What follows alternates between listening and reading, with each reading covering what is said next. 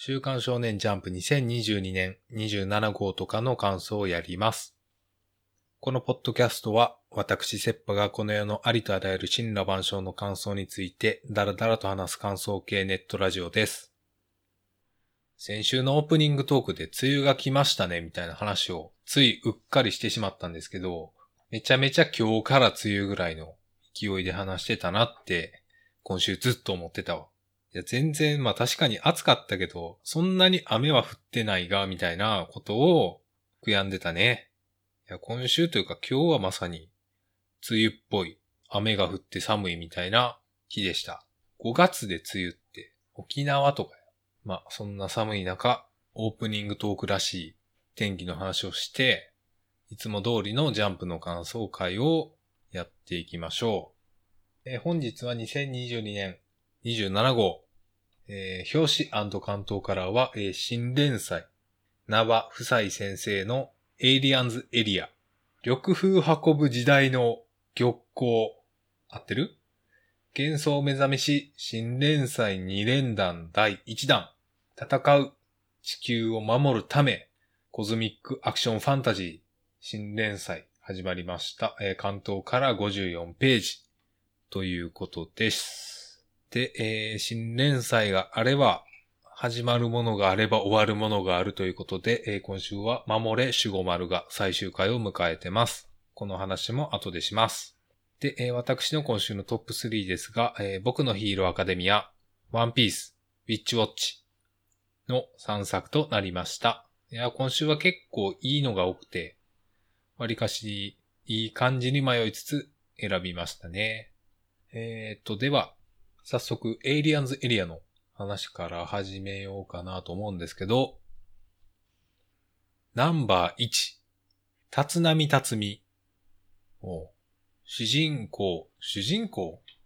主人公の名前始まりですね。緑風運ぶは時代の玉光であってる。あんまり玉光とか言わんやな。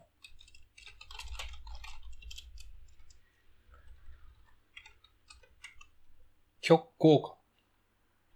極光や。玉光ではないです。極光でした。で、えー、新連載の話って難しいよねって思いはするが、とりあえず、言いますとね、うん、どうかなって。うん、どうかなって思ってるな。どうかなというか、まあ、よく、よくできた1話、よくできた1話というか、ま1話は大体よくできてるから、そらそうやろとは思うんですけど、なん、なんかな、なんやろな。54ページある割には、ある割には、ある割には、うん。いやー、難しいな。悪いとこがあるっちゃある。なんか主人公が貧乏な理由とかさ、まあ、主人公なんか貧乏というか、まあ、親が、親を事故で亡くして、幼い子供たちが二人いるみたいな感じなんですけど、これの設定、ありがちというか、まあ、なんかよくわからんけどありがちになってる主人公の設定あるあるみたいなやつの一つだと思うんですけど、そんな風には受け取っているんですけど、これって親を出さないための方便というか、まあ大抵それなんですけど、それだと思うんですけど、エイリアンズエリアも、それプラス、それプラス、なんか守るべきものがあるよみたいな、そういう感じではあるんだけど、これ別に親がいても、親が死んでないとダメなんかな、設定的に。的なことを、ちょっと思った。6年前。高校3年生で6年前っつったら、中 1? 中1で親が、両親亡くなってからどうやって生活をっていうか、え、そっからバイトで、え、そっからバイトでこの、小学校に入学し始めるような、し始めってわけでもないか。いやでもランドセルの話をしてるから、入学するところ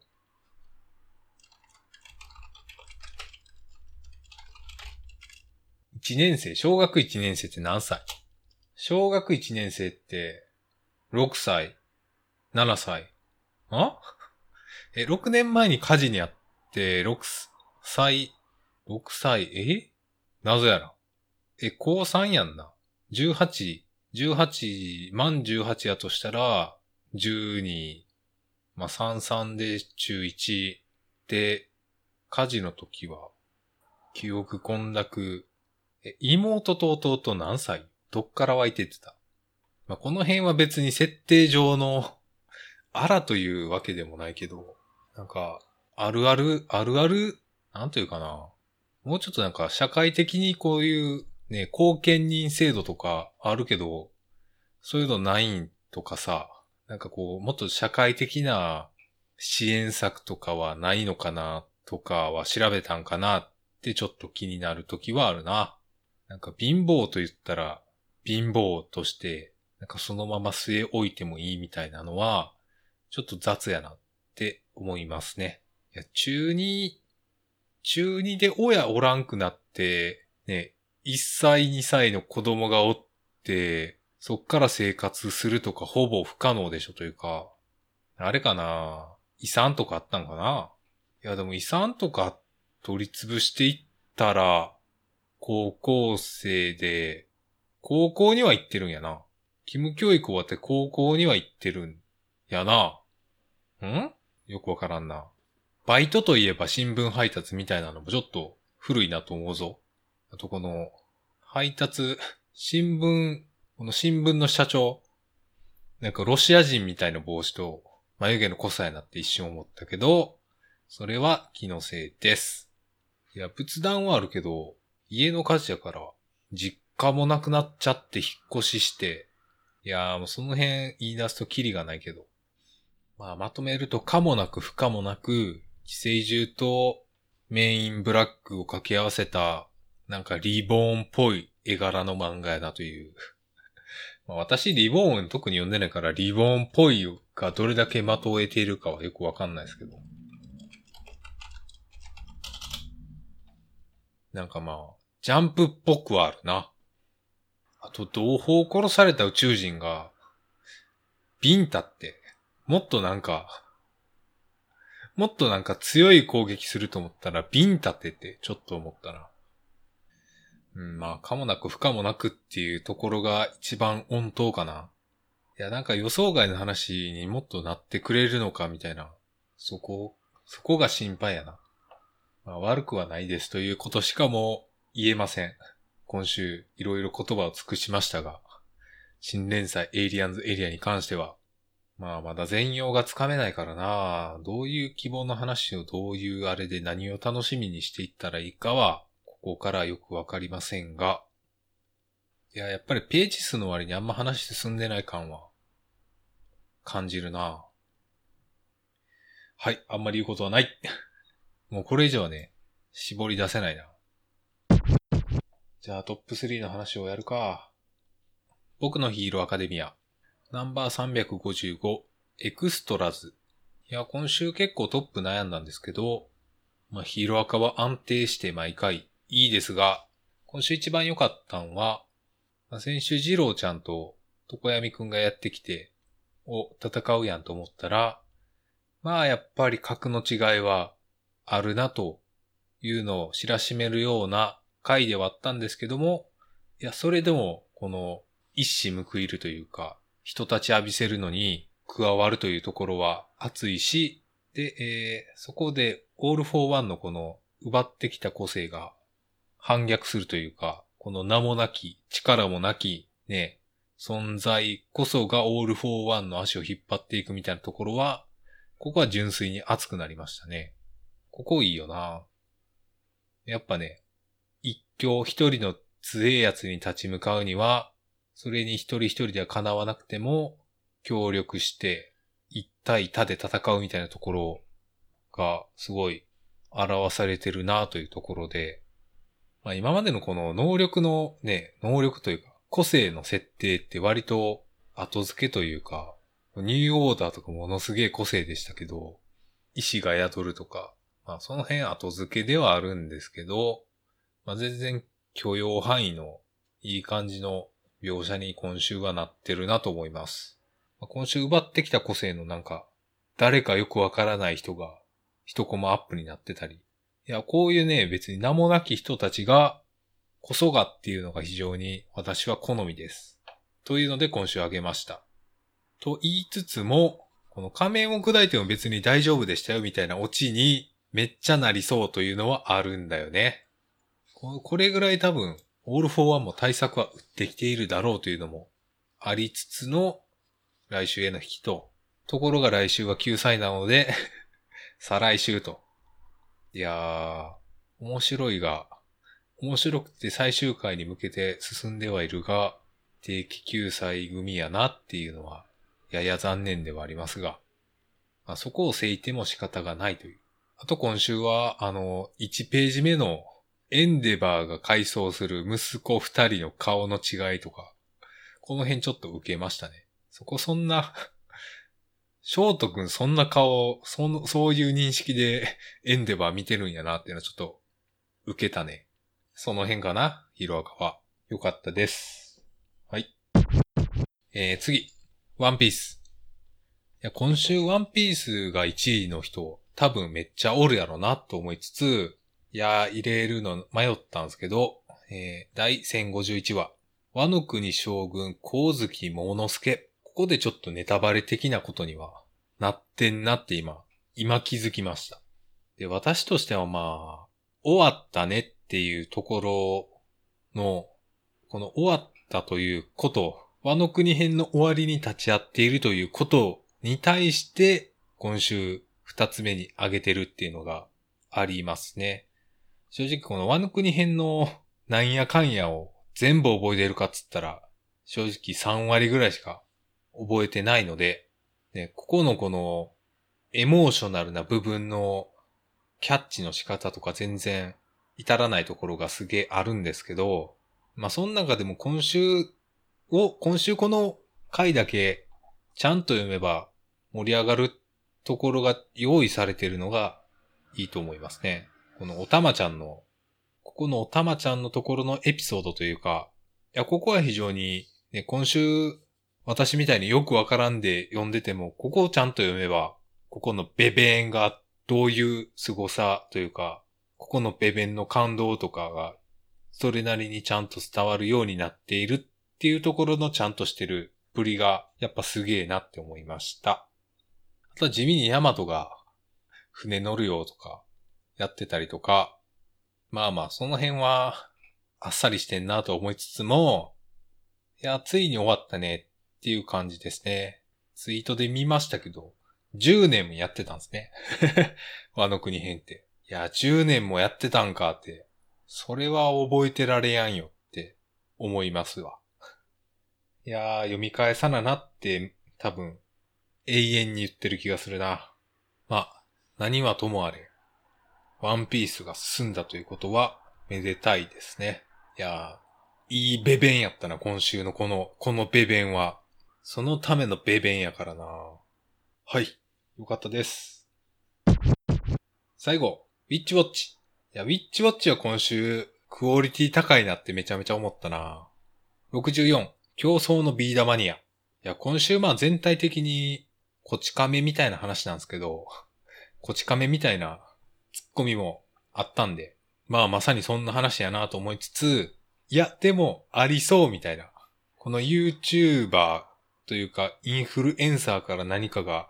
始まるみたいなことのありそうさ加減とかいうそこの解像度すごいなって思いましたね。あと誰も見てへんチャンネルと誰も見てへんチャンネルがコラボして誰が見んねんって。ここのツッコミというかね、ここの捉え方とかあ、いいなって思いましたね。誰やねんコラボとか。あるわ、みたいな。その辺含めて今週はかなり、まあ、いろいろ詰め込みはしてるんですけど、このネタの調理の仕方とかすげえ上手いなって思いながら読みました。あとまあ最後のオチの、まあ分かってたけど、分かってたけど、まあまあまあ、うまいこと収めたなっていう感じですね。いや、今週はクオリティというか、質が高いなちゃんとしてるわ。というのが今週のトップ3でした。はい、えー、では、一応辞典も上げてるんですけど、辞典は高校生家族ピピピピピピ、逃げ上手の若君です。まあ、ここは上げてるだけで、まあ、感想自体はもう、最初から、えー、表紙から言えるやつ拾って言っていくパターンでいきますね。坂本デイズなんですけど、まあ、坂本デイズは今週はまあ、特に言うことは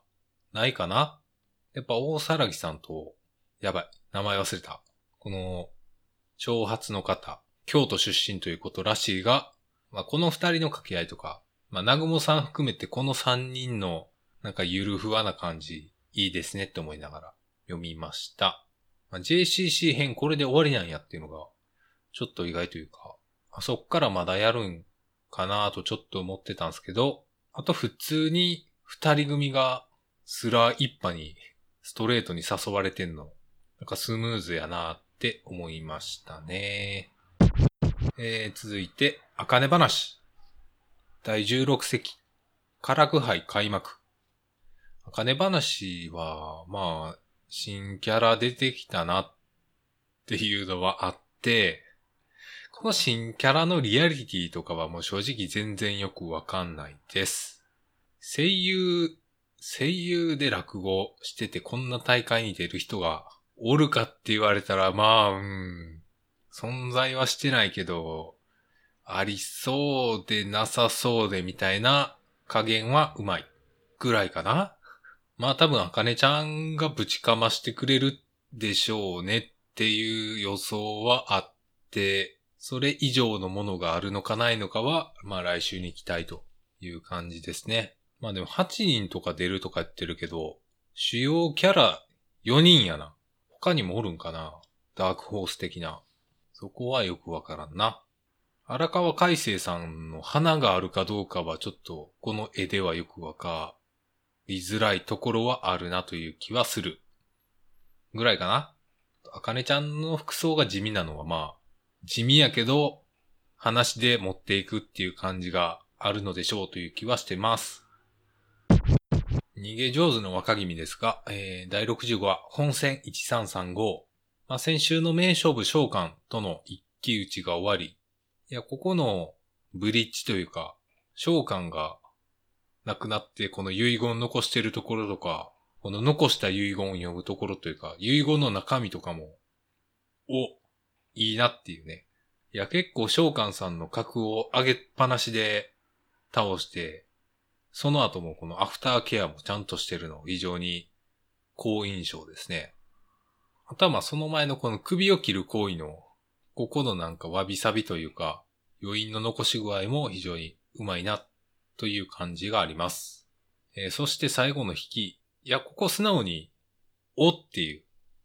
よりしげがついに出るという、ここは、来週非常に期待が持てるので、えー、ちょっと上がりましたね。これは。いやこれはいいですね。いや逃げ上手の若君はノリに乗ってますね。えー、次、すごいスマホ。第5話、正体不明の招待状。えー、すごいスマホなんですけど、今週この、全一郎さん。全一郎さんの持ち上げ方がちょっと、ちょっとね ちょっとトンチキやなって思いながら読みましたね。会社もトンチキやし、なんか全部説明してくるなっていう。いや、もっとなんかミステリアスなさ、感じでやってくれてもいいのに、全部言ったら魅力ないやんっていう。いやー、全部説明してくるなというか、なんか読者ですらそこが見えない感じのキャラで行くんかと思ったら、割と、割となんかわかりやすいキャラやなっていう。いやー、新鮮味ないな、こういうキャラ。っていうのと、あと、オフィスすごいなっていう。こんなオフィスで働きたくないやろっていうか、え、その何？ピラミッドの一番上みたいな。玉座っていうか、祭壇っていうか、何っていう。そこどうやって登るんっていう。階段ないけどっていう。いやー、すっとんきょうなオフィスやなーって思いながら。いや、ここ、ここパソコンとか電源とかないけど、どうやって仕事するんやろなっていう。いや、トンチキやな最初これ一回かと思ったら、普通になんか上層階になってて、その辺もちょっと描写適当やなと思いながら、いや、これ秘書の方どうやってここに上がったんやろなって。階段内からはしごで上がったんかっていう。いやー、あの格好ではしごは上がれやんやろ。いやこの辺を突っ込ませるのほんまになんなんやろなっていうか、今週で話のリアリティというか、読み方確実に変わるでしょ。なんか、彼岸島とかさ、忍者と極道みたいなさ、それなんかトンチキ漫画になってきてるよ。ね、バキとかさ、なんかそういう感じの漫画として読んで、いいことに今週からなりつつあるけどなねえ、極めつけが最後のページやからな。フリスク食いたそうなおじさん出てきたなーっていう。こことかもう完全に面白やんか。いや、今週すごいな。今週すごいし、主人公の推理はよくわからんままやなっていう。いや、そこの角度全然高まってなくないっていう。いや、ここの、これは分かってやってんのか、マジでやってんのか、ほんまにわからんくなってきたな。いや、善一郎さん全然魅力ないな、マジで。あと、ここの神とハンコの証券会社をあっという間に最先端 AI 証券にっていう、ここ、ここ単語おかしいでしょ。AI 証券会社にってことか？うまくねえな。っていうか、この人、ヘッドハンティングって何の、このヘッドハンティングされた人も、何の何でヘッドハンティングされたんか全然わからんな。いやー、突っ込みどころ多くて突っ込ませるための、ための漫画にしてはなんか、マジなんかギャグなんか分かりづらすぎるな。いやー、やっぱ、最後のフリスクおじさんが一番おもろいな。いや、こんなに突っ込ませる。いや、もうこれ以上無駄やな。十中かもしれんな。これが、これがスマホの十中かもしれない。恐ろしいな。えー、高校生家族。第88話、球技大会の嵐。今週はちょっとページ数が足りないかなっていう感じではあったんですけど、なんか入ってきた新入生含め、いろいろなんか書き乱してる感じは面白くて楽しくて良かったです。やっぱバスケ部、バスケ部面白いな。いやーなんか、玉がいっぱいあるなっていう感じが今週感じましたね。いやーなんかいろんな話やれて、高校生家族は強いなって思いましたけど、まあ、今週のオチとかは、まあ、弱いっちゃ弱いけど、まあ、これはこういう回として楽しかったなと思います。えー、マッシュルはもうガンガン人出してて出し惜しみしてない感じがいいですねって思います。えー、ピピピピピピ第35話ファまさかのお母さんが倒れるという展開をやってましたけど、まあそこは一気にカットして一応ファンタ戦というか、ファンタとの対決というか対峙に話を持っていくのは、やっぱカットの仕方うまいなって思いますし、とファンタのキャラ、いいですね。なんか仕事っていう、このミーミンとの対比にもなってて、ね、ピアニストという仕事を押してくる感じは新しいなっていう感じがするんで、これはこれでかなりいいのではないかなと思います。えー、次。僕とロボコ。いや、ロボコも今週良かったんよな第91話。コスプレとロボコ。今週はめちゃめちゃ他作品のオマージュというか、ネタをぶち込みまくるっていう、たまにある、なんかおまけ会みたいな感じで、いや、今週盛りだくさんやったな先週ハンターハンターネタであげましたけど、もう今週まさしくハンターハンターネタでも最後、持っていきまくるっていう。いや、今週、高校生家族といい、僕とロボコといいなんか、サービス満点でいいですね。青の箱。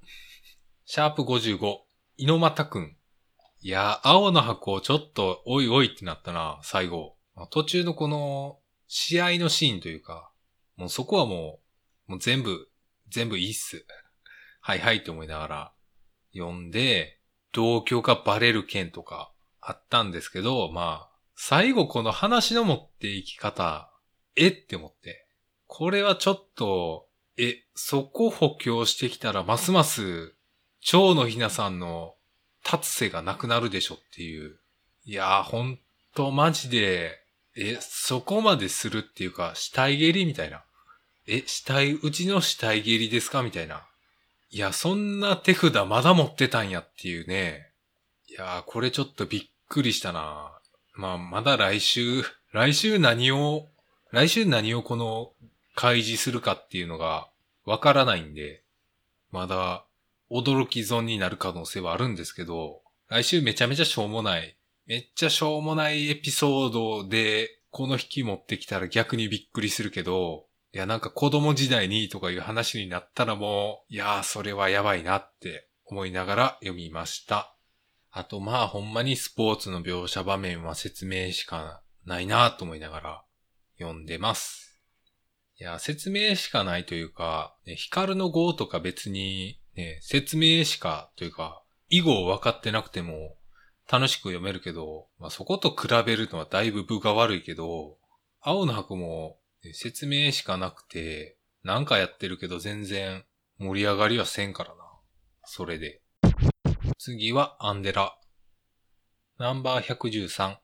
フォーゲット。もう早くループしたら、みたいなことを先週から言ってましたが、結構この2個線が盛り上がってくる感じは、なんか改めていいなって思います。まあ、この能力の再現とかは全然、全然理屈はわからないですけど、いや、ここで改めてこの、さっさとループ行けと思ってた私の、この気持ちをつなぎ止めるような、重い話になってて、いいですねって思いました。いや、でも、ますますこの、否定者としての覚醒場面最悪やなっていうのは引き続き増していくね。いやー、これはやっぱループするしかないよ。えー、次、地球の子。地球の子はちょっと何や、何をやってるのか忘れて読み直したけど、えー、なんか、すごい話になってるなって思いながら読んでて、いや、カレリさんを助ける、助けない、助ける、ここのルート分岐というか、いや、どうなんやろな。これ助け、助けない選択肢ないと思うけどなって思いながら、まだ読んでるけど、いや、それは正しいかな、きっと。今15ル、まあ、15話なんですけど、いや、21話で終わってもおかしくない雰囲気、ちょっと漂ってるなって思いながら読んでます。えー、ドロンドロロンは飛ばして、えー、最後、守れ守護丸。最終話、その先の古服。ということで、守れ守護丸が最終話を迎えましたが、まあ、お疲れ様でした。としかちょっと言いようがないところはあるんですよね。まあ何はなくとも井原先生の恋するワンピースを救済してまでやろうとした守れ守護丸。いや、やっぱ比べる先が他のギャグ漫画、他のジャンプの連載ギャグ漫画プラス恋するワンピースっていう非常に不利な中、連載してたのはちょっと、ちょっとね、他の連載とは立ち位置が違うなっていう感じはあったのが、まあ悔やまれるところはある。あとはまあギャグ漫画なんで、人がハマるかハマらないかで、ね、評価が変わるとこがあるんで、で、やっぱ主人公の守護丸が子供っていうのが、ちょっと年齢層が低い。ターゲット年齢低い感じが、ややあったのが、そこかなっていうね。割と小中学生みたいな感じはあったと思うんですけど、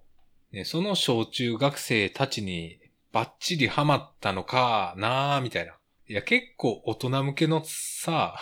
セガサターンネタとか大人しかわからんがみたいなネタも時折やってて、なんか誰がどう読んでるのか私は正直よくわかってなかったですね。なんか最後の方とか遊戯王ネタをめちゃめちゃやってたけど、遊戯王知らん人からしたら何なんやろなって思いそうとか思ってましたね。まあでもむちゃくちゃなことやってる漫画っはジャンプには必要やと思うんで、いや、連載してた意味はだいぶあると思いますけどね。だって破壊神マグちゃんのキャラを出すとか、すげえことやってんなっていうことは確実にあったんで、まあそれでもジャンプ連載続けるのはギャグ漫画は難しいなっていうのは改めて感じるところですね。いや、ジャンプはね、強力よ、やっぱ。連載人。まあ、あとは、打ち切りではあるけども、話をちゃんと終わらせてるところとかはしっかりしてて良いと思います。というところですかね。守護丸を振り返るのは。あんまり内容については言えることは少ないので、これぐらいにしましょう。はい。まあ、今週ものんべんだらりと話してましたが、では、エンディング。今週多分ね、編集とか割とちゃんとしてると思います。あと、エンディング曲も入れる。そして今週の振り返りもする。えー、今週は、えー、トップ3は、ヒロアカ、ワンピース、ウィッチウォッチ。で、時点の3つは、高校生家族、ピピピ、逃げ若となりました。感想自体は全般的に話しました。やっぱりスマホ、スマホと青の箱はなんか言いたくなるポテンシャルがある。で、えー、守れ守護丸が終わったので、えー、その振り返りをしました。